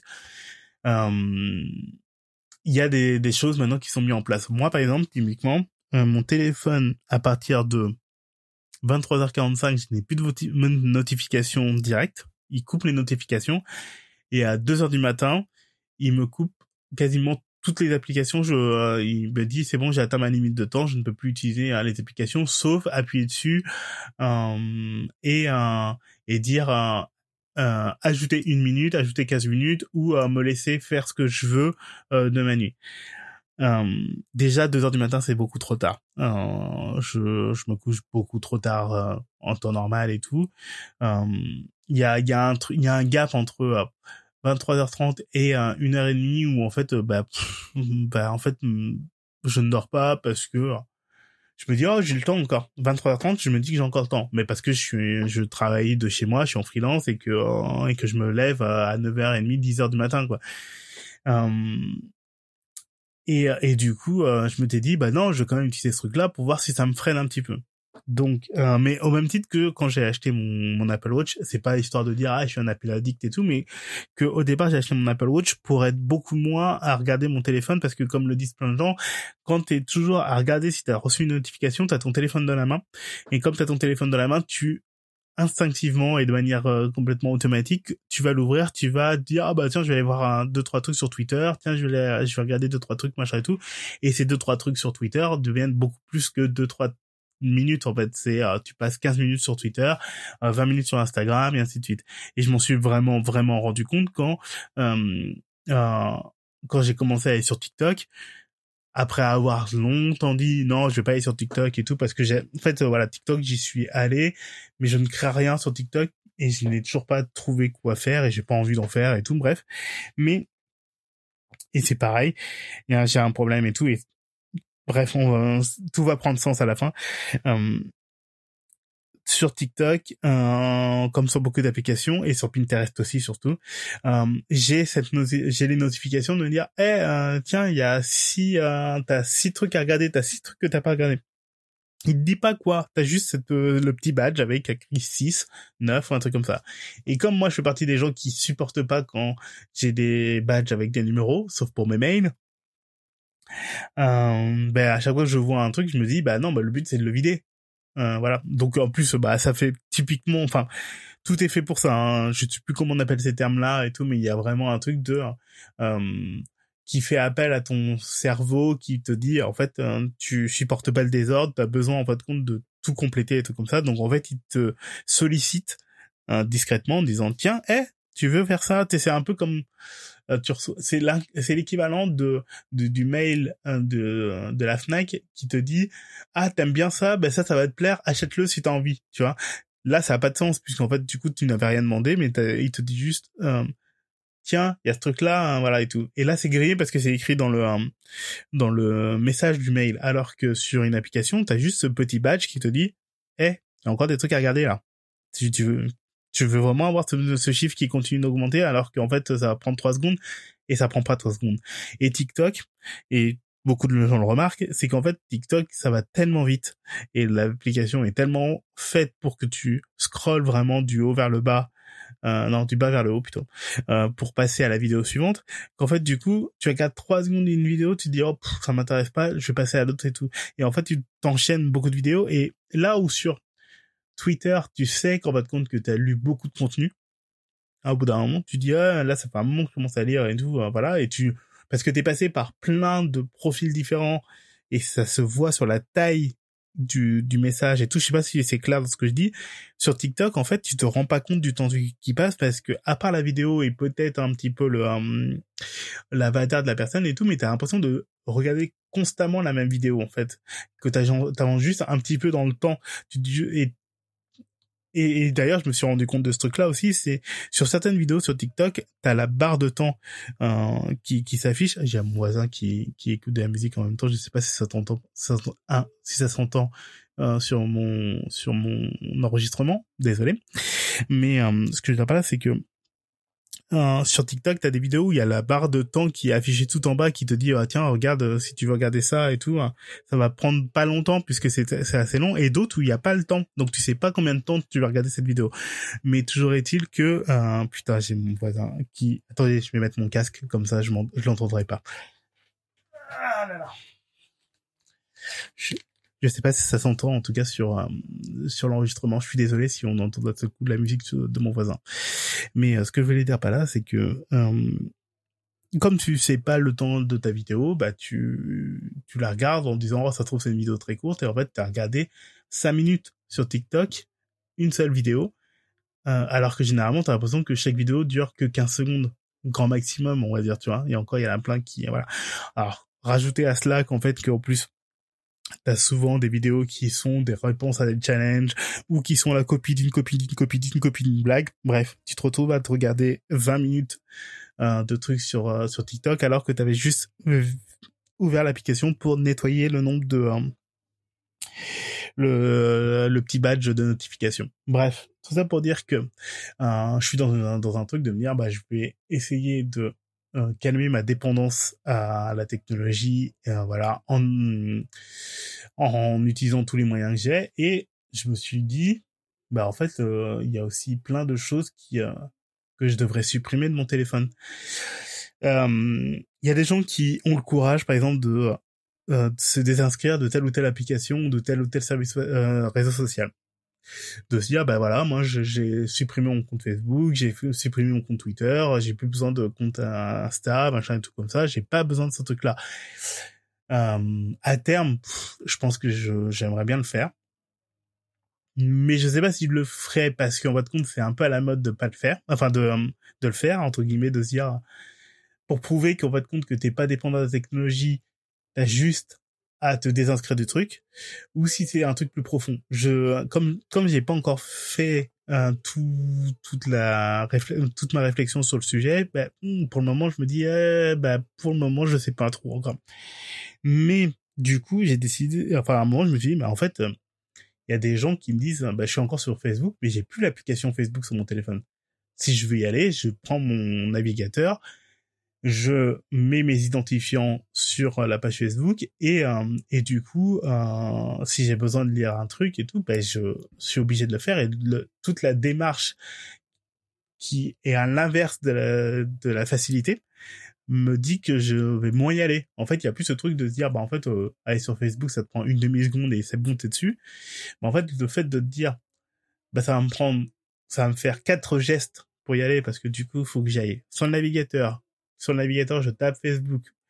Puis après, sur Facebook, je tape mes identifiants. Ça me fait perdre du temps. Le fait de perdre du temps me dit, bah, est-ce que j'avais vraiment besoin d'y aller? Bah non, en fait, tu vois. Et donc, du coup, je n'y vais pas.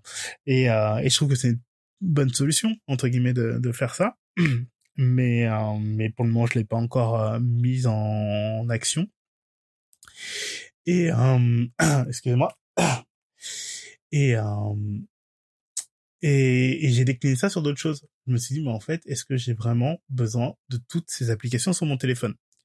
Surtout est-ce que j'ai vraiment besoin de tout ça? Et il y a un peu ce truc un peu entre le Marie de se dire est-ce que tu peut-être de prendre l'application de dire est-ce que cette application m'apporte de la joie? Est-ce que j'ai des souvenirs avec et tout comme ça? C'est moins facile à faire avec des objets qui sont pas physiques. En fait, tu te dis bon, ça prend pas de place, tu sais pas combien ça prend de place ou pas sur ton téléphone. C'est un peu comme les milliards de photos que tu as dans ton téléphone et qu'il y en a plein que tu devrais pouvoir effacer, en fait, que tu n'effaceras jamais. Et t'es là à te plaindre, ah putain, mais merde, j'ai plus de place sur mon téléphone, je vais acheter un téléphone avec beaucoup plus de place ou alors je vais prendre un forfait iCloud avec euh, un 2 Tera pour avoir pour pouvoir tout stocker pour être tranquille. Alors que tu as juste à faire le tri en fait. Et faire le tri de manière numérique en fait c'est compliqué. Surtout après on parle même pas des de l'idée de dire que euh, quand tu utilises le cloud t'as l'impression qu'en fait que tu ça n'existe pas que tu ne pollues pas la planète alors que c'est des trucs qui polluent absolument la planète entre guillemets. Mais même avec les mails euh, il y a y a plein de méthodes où te disent euh, pensez à vider vos mails même les mails lus. Pensez à les vider en fait au bout d'un moment et que tu te dis bon bah ça change ça change rien. Je suis sur euh, Gmail j'ai 30 gigas. Un mail ça prend ça peut être pas de place qu'est-ce que je m'en fous en fait? Bah oui mais c'est autant de place que ça garde sur un disque dur qui n'est pas le tien, qui est alimenté par des euh, machines de machines de machines de machines et qui en fin de compte déverse euh, de la pollution dans l'air et dans l'atmosphère et sur terre et tout, mais dont tu te fous parce que tu ne le vois pas, juste parce que t'as pas voulu supprimer cette newsletter de 2007 de euh, Sephora en fait entre guillemets. Bref, toujours est-il que voilà, donc je me disais bah je vais je vais enlever euh, certaines applications euh, de mon téléphone. Alors, entre celles que j'utilise plus, celles qui euh, n'ont pas d'intérêt pour moi et tout. Et, et voilà. Et comme beaucoup de gens, en fait, je suis là en train de dire, bon, ok, je vais faire du tri. Et tu tu commences à faire ton tri, en fait, t'enlèves quatre trucs, et après, tu fais, ah bon, c'est bon, j'ai enlevé quatre trucs, ça prend trop de temps de, euh, de, de, de faire le tri, en fait. Même cette démarche de faire le tri te prend trop de temps, donc t'abandonnes, en fait. Et je me suis dit, tout ça pour ça, qu'en fait, maintenant, mon but, c'est à savoir, je sais pas encore comment je vais le faire, mais j'ai défini déjà un truc. Soit je fais une fois par semaine, j'enlève une application, quoi qu'il arrive, qui est sur mon téléphone, euh, en me disant, bon, bah, je fais le tri et j'en enlève une, et ne pas en rajouter, ou à l'inverse, si j'en rajoute une, j'en supprime deux. Euh, L'idée, c'est d'essayer de garder une ou deux pages. Et quand je dis une ou deux pages euh, d'application, c'est euh, euh, c'est de se dire, je vais essayer de plus avoir de, dossiers d'application sur mon téléphone. Euh, c'est vraiment de se dire, bah en fait, euh, j'ai deux pages maximum de d'applications directement utilisables. Donc, est-ce que je l'utilise Est-ce que je vais garder les réseaux sociaux ou pas utiliser ça après c'est autre chose. Mais de se dire, voilà, mon but c'est d'avoir juste une ou deux pages. Une, ça va être très compliqué. Deux, je pense que c'est largement jouable. Et donc du coup, c'est voilà, c'est à dire une fois par semaine, le lundi, j'en enlève une. Au départ, je voulais dire une fois par jour, mais je pense que c'est le genre de truc que je vais faire un ou deux jours et que je vais complètement oublier. Euh, Et euh, voilà, le truc de se dire non, mais en fait, j'installe plus d'applications en me disant ça prend plus de place si j'en enlève pas deux. Parce qu'on en enlevait qu'une, bon bah c'est juste remplacer une par l'autre. Mais en enlever deux, c'est déjà bah ça t'oblige à faire quelque chose. Donc du coup voilà, je, suis dans cette démarche là. J'avais envie de faire ça. Euh, je vous propose de le faire. Je sais pas si c'est euh, si ça peut prendre un nom ou un truc comme ça, mais voilà. Essayez d'avoir cette réflexion aussi de vous dire est-ce que j'ai pas trop d'applications sur mon téléphone? Par exemple, sur mon téléphone, j'ai deux dossiers avec des jeux dedans. Euh, deux dossiers avec des jeux dedans et, euh, et encore d'autres jeux qui sont hors dossier. Et à chaque fois, je fais, je fais, maintenant, mais attends, je vais supprimer ce jeu, j'y joue plus depuis trois ans. Bah, à chaque fois, je fais, non, mais en fait, je vais essayer de le garder parce qu'il était quand même fun, ce jeu. Et puis, un jour, quand je serai chez le dentiste, peut-être que j'aurai envie de jouer. Mais en fait, il faut arrêter de faire ça. Déjà, soit je le télécharge si j'ai besoin. Euh, mais, euh, mais il faut que j'arrête de jouer à l'affect sur les applications.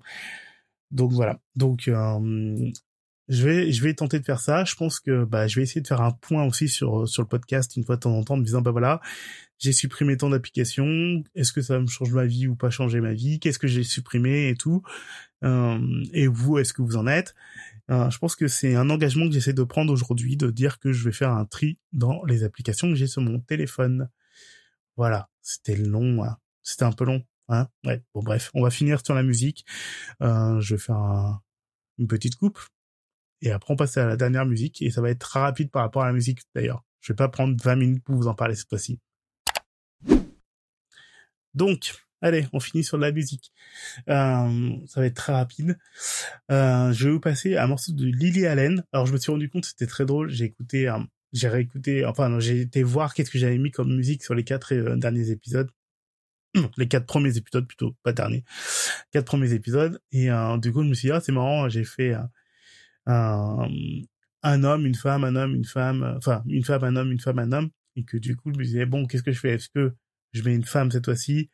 Ou est-ce que en fait vraiment l'idée c'est de faire de la euh, de faire une alternance et que je joue ce que je veux en espérant enfin en essayant de toute façon mettre de plus en plus de femmes parce que mon but c'est vraiment de, de se dire que euh, mettre en valeur les artistes féminines qui me qui me qui me plaisent. Mais en même temps il y a euh, des artistes masculins qui me plaisent beaucoup aussi et que du coup euh, je ne veux pas ne passer à côté de l'occasion de d'en mettre. Bref toujours été que j'ai quand même choisi une femme à la fin de cet épisode je promets pas qu'au prochain épisode ce soit un homme on verra bien euh, mais du coup euh, là c'est très simple j'ai choisi un morceau de Lily Allen qui est connu c'est pas un morceau inconnu et tout. Euh, mais pour deux raisons, parce que Lily Allen, c'est une des premières artistes que j'ai découvert un peu sur MySpace. C'est une pote qui m'a fait découvrir ça et tout, avec ce morceau-là particulièrement. Donc, il y a vraiment un truc qui me plaît dans cette version, hein, enfin dans cette chanson. Mais la version, je l'ai choisie particulièrement parce que euh, c'est une version qu'elle a enregistrée à Paris. C'était euh, pendant un concert qui, s'appelait Energy Session euh, genre, euh, c'était en petit comité et tout. Ça date de 2009. Putain, 2009 comme quoi c'était loin. Euh, c'était en dessous du... Alors, comment s'appelle cette salle? Pas très loin de...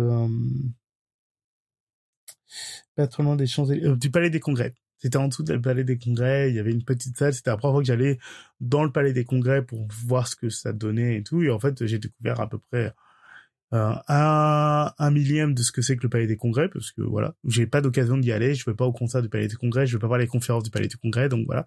Bref, j'étais au Palais des Congrès, j'ai été voir Lily Allen, on devait être une trentaine de personnes et tout. Bref, j'ai vu Lily Allen en vrai dans les conditions. Enfin, déjà l'histoire de dire aller voir Lily Allen alors que quelques années avant on l'avait fait découvrir sur MySpace et tout, je trouvais que c'était très très drôle et tout.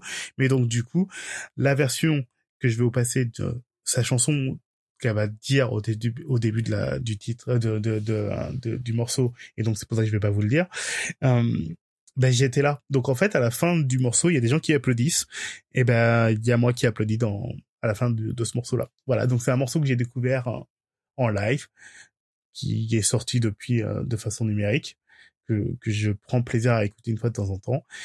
Et voilà donc euh, il y avait une petite histoire derrière ce morceau là et donc j'avais envie de vous la raconter on se voit prochainement. Je sais pas quand. J'espère que je m'en voulais pas trop d'avoir fait un épisode haut sinon mais voilà je pense que je me suis beaucoup plus livré que dans d'autres épisodes je trouvais que voilà pour un podcast où j'avais juste enfin justement envie de parler un petit peu de choses qui me touchent qui me parlent et qui qui sont un peu moi euh, ben c'était bien de le faire et puis voilà ça faisait aussi quelques jours que que que que, que tout ça était en train de mûrir en moi et que c'était à la fois de la gêne et un peu de ça remuait beaucoup de choses euh, intérieurement de, de, parler de mon rapport aux cheveux, de parler de ma mère, de parler de, de, de, de la recherche d'intention et tout. Voilà, c'était autant de choses qu'il fallait que je, qui sortent. Voilà, il fallait que ça sorte un moment. Et ben, je l'ai fait. Euh... euh, non, mais je vais finir, je vais quand même le dire, mais c'est, c'est quand même assez drôle de dire que, par exemple, j'enregistre pareil ce podcast dont je ne fais pas absolument la promo partout sur sur les réseaux et tout. Euh, et euh, pour dire qu'en votre compte que bah il y a quand même une recherche d'attention chez moi. Voilà, c'était assez drôle de euh, tout, ce, ce, truc qui n'a pas de sens, ce truc qui tourne dans tous les sens. Bref, euh, on se au courant prochainement, euh, on se voit bientôt. passez une bonne fête si on se revoit pas d'ici là. Et et bon, allez c'est parti, on écoute Lily Allen. J'arrive pas à dire au revoir aujourd'hui. Je sais pas ce qui se passe. Bon, allez, vas-y. On va faire le truc de, allez, à trois, tu raccroches. Un, deux, trois. This next song is called Littlest Things.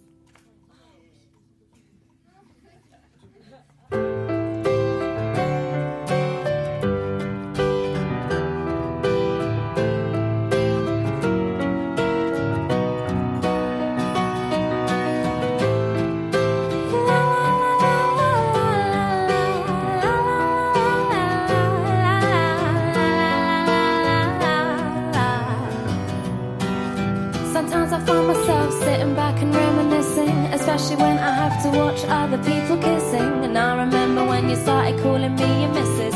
All the play fighting, all the flirtatious disses. I tell you sad stories about my childhood. I don't know why I trusted you, but I knew that I could. We spent the whole weekend lying in our own. I was just so happy in your boxes and your